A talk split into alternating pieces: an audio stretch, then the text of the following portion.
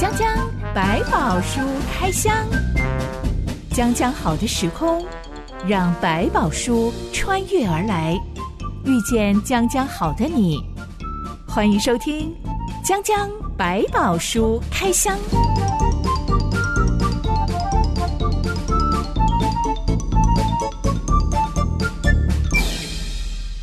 百宝书里有百宝，让知心和下班哥为你开箱来挖宝。Hello，我是知心。Hello，下班哥。台北的大安区号称是天龙国，嗯、是。为什么叫做国呢？就是因为他们好像自成一族一样，完全不一样的感觉。是是是，对对对，有人开玩笑画漫画说，台北市的大安区人、嗯、眼中世界地图大概就是大安区，嗯、然后外面都叫做荒郊野外。嗯、我觉得这有点夸张，但是听起来也蛮好笑的。其实我是北漂族，嗯、是我就曾经听过有刚好就是大安区人、嗯、对我开了一个很不好笑的玩笑。嗯，他请我吃日本料理，一个长辈，嗯、大安区的长辈，是他就忽然笑着说。你们南部人一定没有吃过日本料理，哈哈哈！就自己在那边笑了。这个人真的是太夸张了，不知道笑点到底在哪。对，这个是让人觉得很无知的感觉。他怎么会觉得人家没有吃过日本料理？这好怪哦！因为他是土生土长的大安区人，嗯、是，是，是不是那种后来才搬进来的。他们就住在那里。嗯、我就见识到为什么会被称为天龙国人。嗯，因为他要参加一个服务队，这个长辈要跟他的太太一起参加一个去山上服务原住民小朋友的一个服务队。嗯、OK，聊着。聊着，他就说。那里的小朋友很可怜，他们都没有衣服穿，嗯、所以我们要去帮助他们。好奇怪的想法，他到底是活在哪一个年代啊？真的，我们那个时候就觉得哇，天龙国的老人家都这样子想别人吗？他们好可怜，所以我要去帮助他。哎呀，今天就算他真的很可怜，也不是你应该要说的吧？是没有错。其实我们真的在服务的上面都会有一个新的观念，就提醒说，有的时候我们这种比较简单的服务，其实我们去是跟他们学习生活态度，因为有时候他们的生活是我们没有经历过，甚至我们不明白的，还有打破我们的视野。我们很过去会以为他们像怎么样？那个我觉得有时候被人家就是你没有真的去接触，你反而会有误解。但是有一个机会让你去看一看，在他们当中可能在参与一些事情，其实是给我们学习的机会。我们真的也服务不到什么东西。知心，我现在的工作刚刚好可以接触到很多小时候是受虐的小朋友，现在他们已经是青少年了。是，嗯，问问他们希望别人怎么样对待他们，因为他们即将要出社会了。对，嗯，每一个人都会说，希望大家把我们当成普通人就好了，而不是贴上一个标签，永远都是受虐儿，你好可怜哦。没错，其实真的可怜，有时候是我们自己，因为我们并不明白，也不清楚这个世界的样貌，我们反而看的很少，理解的很少。他他们反倒有一份。我们想不到的成熟，因为他们经过了一个我们明不明白的东西。我觉得把他当一个正常的人，把他当一个真正交一个朋友，对他来讲很重要。因为你把他视为正常，他才能够更多的能够肯定自己。他也可以让你去学习到，其实面对生命很多的困境，他可能比你更懂得怎么去处理他。那份任性是你没有的。虽然我们可能不是什么上流社会好了，是，嗯、但我们一定会接触到一些所谓真正的弱势族群。是，嗯，当我们站在他们面前，我们真的知道我们比他们优渥很多。嗯、我要用什么样的眼光去看待他们呢？我们其实现在比较会提到，所以所谓的弱势，或者我们啊，我们好像高人一等。其实这件事情有个很大的问题，是我们并不是高人一等，我们只是在这个层面的多数人，就是我们拥有比较多好的条件。那反过来讲，他们有很多是我们所没有的东西。所以，大部分今天我们在思考所谓弱势，我们会看是另外一件事情是他们在什么地方是我们没有的。有时候他们有东西是我们完全做不到的事情，甚至你看他是、我身心障碍，我这里不方便，那里不方便。可是你会发现，他们比我们更懂去面对这种困难的生活，反倒是我们只是已经习惯了，甚至韧性没有他们强。我觉得反过来在思考，所以我们也在发展另外一种社会型工作，是提到的是所谓的发展他们的优势。而不是在一直在谈他的弱势。刚好我有追踪一个布洛克，嗯，他是台湾太太嫁给了以色列先生。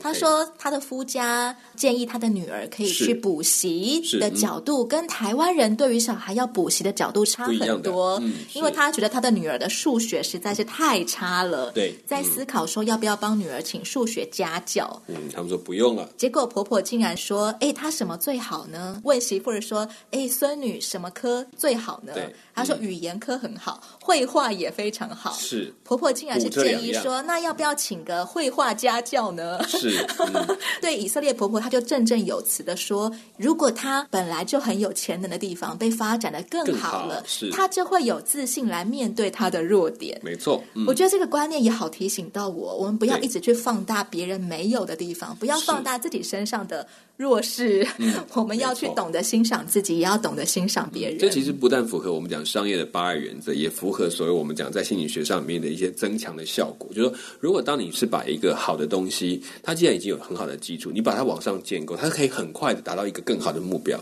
在同时这个时间，他会对自己的肯定的时候，才能去拉抬他那个比较弱项的东西。甚至其实因为弱项的东西已经太弱了。你如果硬是要去把它拉的，还要花好多的力气，所以他花了百分之八十的力气去提升，那只能提升百分之二十那一点点的成绩。那你不如让他全心去做，只要只要花百分之二十的力气，就可以做得更好的事情。为什么不需要去集中在这个地方？所以所谓的平衡这件事情，不表示一定要把弱的都拉到跟强的一样，有时候反而把强的也跟着一起拉弱了。不要叫一只鱼去学爬树，还要叫它补习补爬树。对，那真的是疯掉了。那可能鱼还没有爬上树就死掉了。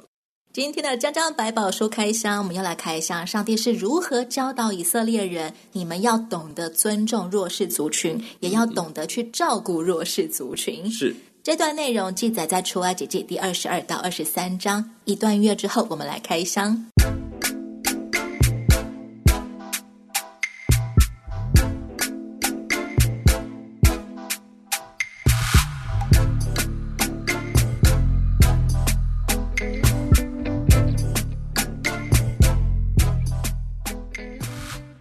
说：“不可亏负寄居的，也不可欺压他，因为你们在埃及地也做过寄居的。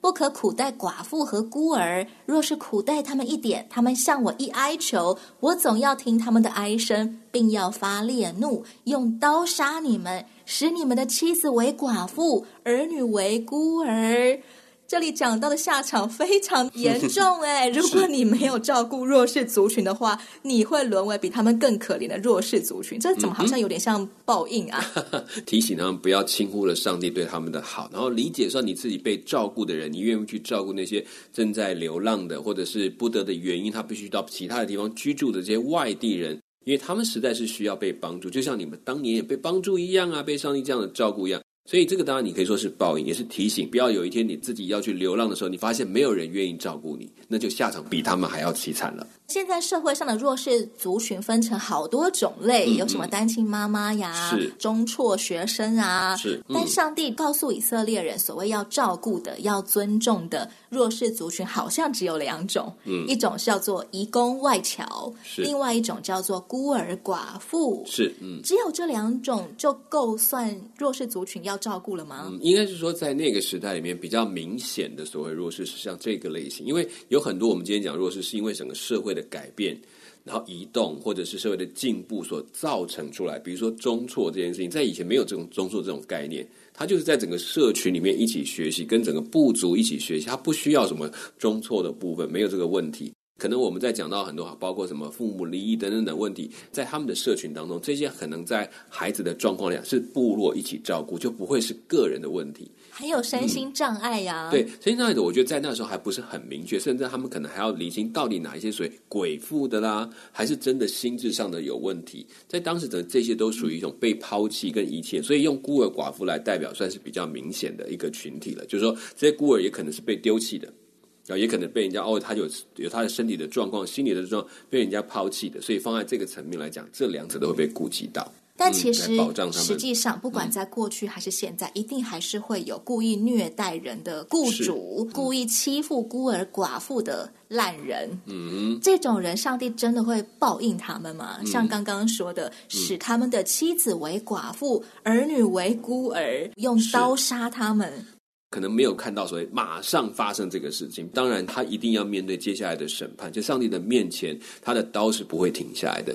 即便我没有办法看到所谓他的要像这么凄惨的，好像妻子儿女的问题，但终究是会看到这个人在上帝面前不讨喜悦的样式。我想这个东西是看得见的，也是上帝是不喜悦。我我觉得我们如果要一定要回到那个时代去，那上帝真的每一天都要处理很多问题了。其实上帝留了很多时间给人悔改的机会，所以虽然即便这事情我们在眼前仍然有发生，我们可以做的是一些帮忙房主啊，或者是联系这些相关单位的帮助的以外，但我们还是可以做到其他，就是至少知道在上帝的手中还是有他最终的公义，这是他是最后看到的这个事情。所以，我们不只是一定要马上发生，但是我相信上帝有他的作为。那我们其他就我们做我们可以做的部分，来防止这些事情。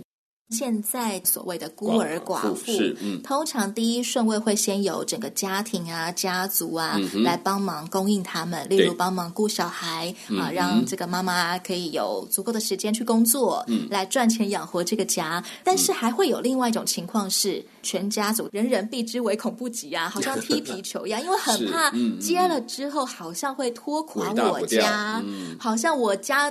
这食物分出去了，钱分出去了，嗯，房子分出去了，好像我们全家都会被拖累了。我的小孩就没有办法上贵族学校了，等等等，所以大家会因为怕而。逃避他们，嗯，抛弃了自己应该要照顾的责任。当然，在古代的时间是为什么会也比较严厉，也比较要求多一点？还有原因是因为他们在其他本身的这个亲属的照顾的责任本来就在，是整个部族里面就已经有这样的规定了。就说我不管你是怎么样的状况，总之这是你的亲属，他只要家里有问题，你就必须要去承担跟协助。那到我们今天这个社会为什么比较复杂？因为其实进入整个我们这个现代的社会以后，大部分的家庭都是小家庭。我知道我自己的负担都很有压力，我没有办法。但是我们在社会制度上做了一些保障，所以可以帮助这些急难的家庭能够度过一段时间。那这些人可能不需要他去全时间去照顾，但他至少可以找一些机构或怎么样来协助他们来走过这段辛苦的路程。我们也要了解，上帝绝对比我更知道我的初衷、我的动机，我到底是基于什么样子的原因而选择拒绝他。如果我基于不对的动机选择接纳他，嗯，上帝也不见得会以我为良善。是，如果我只是为了赚到他的补助金，因为他现在有补助金，我为了要赚补助金而我接纳他，你来当我的家人吧。那么这可能也会惹神愤怒的一件事哦。因为我们现在看到过去确实也有这些案例，就是。哦，我原来他们开始突然把一个很凄惨的这结果，发现很多人在帮助他们，马上有人跳出来说：“好，我要来帮他代管。”那其实这很多基金会或者是所谓的协会会来帮忙说，说他会成立一个公平的管理的委员会来帮助他们来操作。所以这个部分就是我们大家心里要知道，对，就像你讲的那个初心是什么。世人有赚名的，有赚利的，嗯、有赚人脉的，赚金钱的。嗯、基督徒人生在世要赚什么？嗯，我觉得这些都要赚，但赚的其中是赚在其中那个对自己的良善的选择。其实我们常常在生活当中，包括在上帝的面前，都在问一件事：你在做的这个选择里面，是不是对那个善有所帮助？对你的人生的圆满是有帮助？对你跟上帝的关系有益处的？是上帝眼中看为宝贵的事情，而你自己也喜欢，这个很重要。你喜欢做这件事，而不会问这是你的成败。因为有时候做好事，你做一做，你会觉得，哎，有没有做的够大？有没有做一个规模？是，哎，我觉得我喜欢做好事，我愿意做良善的事，这就是我的喜欢，那会变成喜乐。接下来，上帝告诉摩西，借钱给别人或是拿了别人抵押品的人，嗯、要懂得恩待对方，不要放高利贷，不要取别人家所典当的最后一点身家。没错，哎、嗯，这个叫做要给别人留一点余地。嗯哼，但是他就是真的来跟我借钱，那如果我、嗯。不收他的抵押品，我不就等于是白白送钱给他吗？你，应该这样讲说，会到这种地步来借钱的，你就已经知道他不是一个，他没有什么东西还可以再给你。说你如果把他最后一点营生的工具或者过夜的工具给拿走，比如他们讲的那个身上的那个袍子啊，或者最后一点，你问拿走，他连晚上连睡觉都没有办法好好睡，这一点就有亏德性了。在这时候，你在救急。不是在救穷而已，那个心态上是一种抱着慈善的心态去做的，所以不能只是把它当做哦，我在借钱，所以我要收取什么利息。如果它只是个商业的直借，我觉得你开了一个适当的利息没有话说，因为他也在赚钱。可是他已经到穷光没有饭吃，说我想跟你借点钱买一口饭吃，把我的衣服拿去给你当吧。你心里要想一想，这口饭你就赶紧请他吧。如果我选择了救急不救穷，嗯，等到他终于缓过来那个困境之后，他就。嗯完全没还我怎么办？因为当初我们也没有抵押品，也没有证据。当你在借的时候，其实你不用一直想他要不要还给你。我觉得这个东西就要想一想，因为我不是用借钱为营生的。事实上，我们有没有什么大钱要借？如果真的大钱真的跟银行借，或者是有比较好的这个借贷的机构，已经不是我们能够处理的。所以在这个部分来讲，我们通常不是那个很大笔的出去，但是可能为了把钱讨回来的那个心，包括我们整个心都搞乱了，整个人都变得不太对劲。因为那一点失去的钱，就把这个人每天都在想，看到这个人心里就不开心。疑神疑鬼，想着他今天还没还我，明天还没还我，那他是不是等着要赖我一辈子呢？是，然后那个气这不是上。帝教导我们借钱出去的心态，对，然后那个时候也会让你的生命也怪怪的。我说我我觉得借钱不要他借到说把你自己的生命都搞得每天都怨气满天，然后怎么看到的都是不还我这样。我觉得这时候我们心里要能够放平，说如果他真的成为这样一个赖皮的人，我觉得那他要负责。可是呢，在我的心态里面，我不要因为这样把自己一辈子跟或许多时间都浪费在争这个气的里面，这最可惜。我的好朋友，他有一个可以算是败家子的弟弟吧，嗯、不停的把家里的所有东西能当的东西都拿去换钱了。嗯、爸爸妈妈过世之后，分给他的所有钱也都花光光了，是，然后还背上了高利贷，高利贷，还有黑道来找他。嗯、那我这个好朋友，他当然是除了痛心以外，他左思右想，弟弟来跟他借两千块，是。他想了很久，他借出去了，但是他告诉他弟弟说。嗯你告诉我你什么时候要还我？嗯、他弟弟就说了一个期限。是姐姐就说好，这是你自己说的。如果你在那个期限前没有还给我两千块，嗯，我以后就当没有你这个弟弟，嗯、你就再也不要来找我了。是。嗯、后来这个弟弟呢，嗯。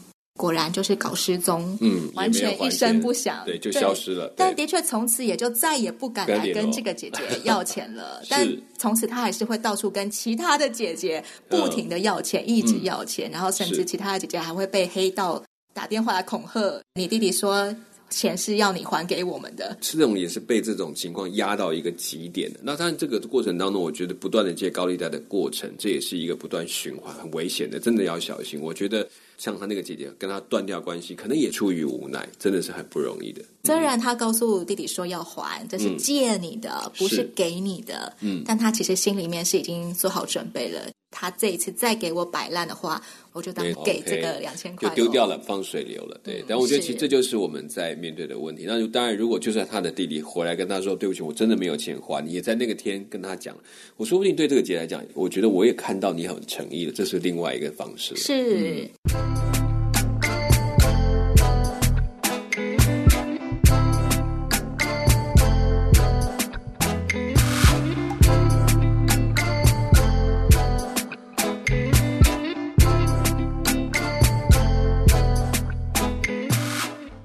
来，上帝说：“不可毁谤上帝，也不可咒骂人民的领袖。嗯哼”哇！我们现在打开电视，一天到晚，白天晚上都可以看到咒骂领袖的政论节目。嗯、不可咒骂人民的领袖，是说我们不可以去批评他这个做不好，那个做不好吗？嗯，这个跟批评不一样。这个咒骂是有种恶意的去咒诅人家，就是说你这个。我要咒你下地狱啊！你这个去死啊！去死啊！你这个这个，他在这里面并没有说不可以批评，也不是不可以建议。所以有时候我们弄错，就是基本上包括在教会在各个地方，他讲权柄讲顺服没有错，他的意思是你尊重那个上帝给他的权柄。所以因为这样，所以我不轻易的咒骂你。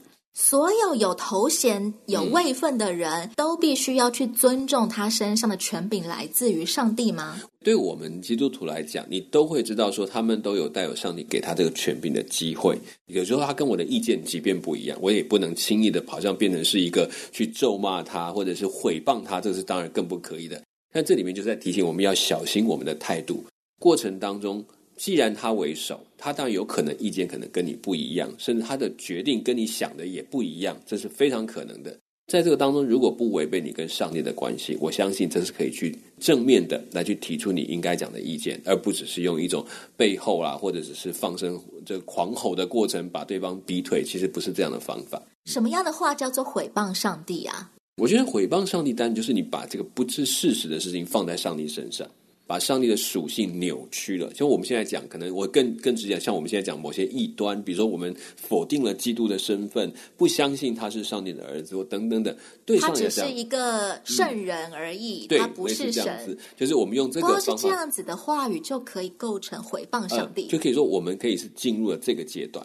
当然，这个还有很多内心的问题要看，我没有办法用一个字把它定夺。那或者是污蔑上帝的作为，就是把这些明明跟上帝无关的，我要把它怪在上帝身上，然后要把上帝泼粪一样，这种情况也是会有。明明就是自己的问题，就硬要说这都是上帝的，都是上帝害我的，对对，对，都是上帝整我的。对，所以这时候我们就是可以去理清它。所以原来我们就所以刚刚讲说难分的原因，是因为在那个时代可能就直接咒骂上帝的名，他可以就可以构成了，就可以抓去打石头打死。